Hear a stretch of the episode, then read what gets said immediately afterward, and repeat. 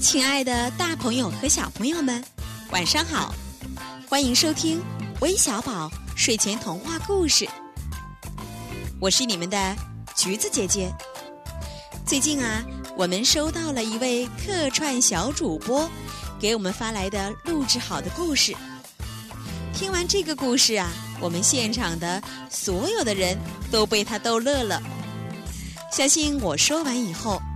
很多的大朋友和小朋友都迫不及待的想要听到这个故事了。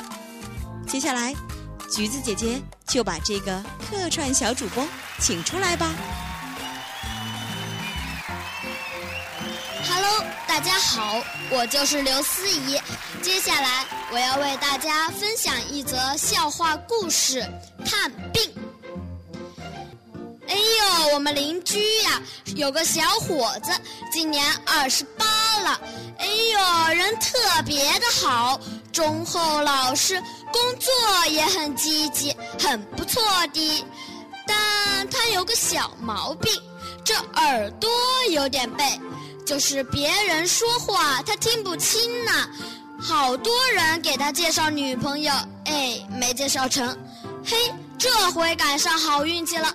有一位朋友给他介绍了个女朋友，嘿，真成了。这女朋友蛮高兴，可这女朋友的母亲，也就是未来的丈母娘，那是坚决不同意呀。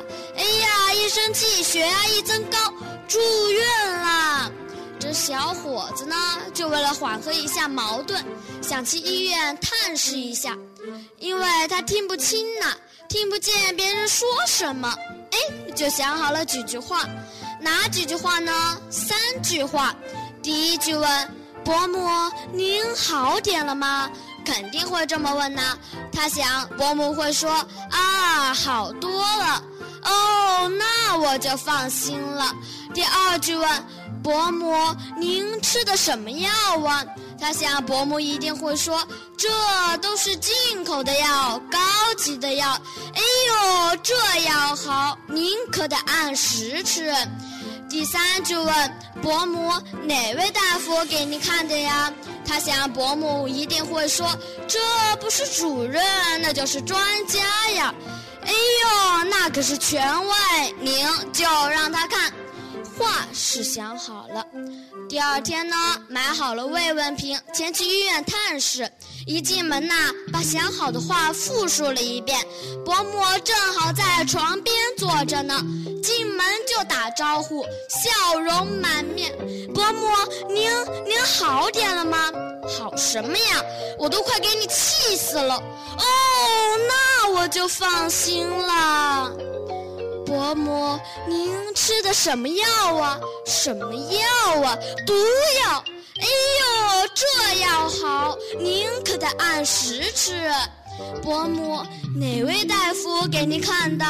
哪位大夫？阎王爷！哎呦，那可是权威，您就让他看。谢谢大家。